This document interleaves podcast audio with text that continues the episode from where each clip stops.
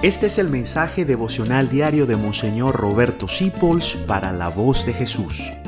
Queremos que la sangre de Cristo no se derrame en vano. Una oración para la gente chismosa. En el libro del eclesiástico en la Biblia, en el capítulo 22, versículo 27, hay una oración para la gente chismosa. Anótela después, búsquenla en la Biblia.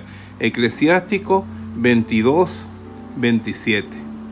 Allí dice, ¿quién pusiera un centinela en mi boca y un cerrojo de prudencia en mis labios, para no caer por su causa, para que no me pierda mi lengua? Oración para la gente chismosa. Somos locuaces, nos gusta hablar, echarle picante a las cosas, aumentarlas, no nos guardamos un secreto mucho. Nos encanta estar hablando de los demás y sabemos que eso nos lleva a la ruina en esta tierra y en la eternidad también, porque el que maltrata a su hermano, Dios le va a decir, deshonras al hijo de tu madre. ¿Tú crees que yo me voy a quedar callado cuando tú haces eso? Eso dice la Biblia.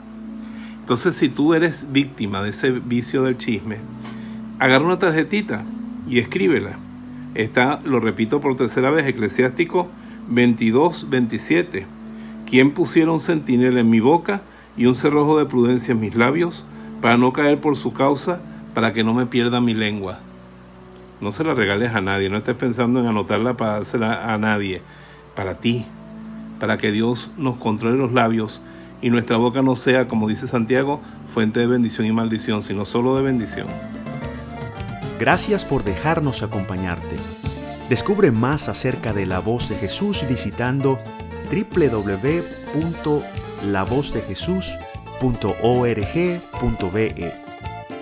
Dios te bendiga rica y abundantemente.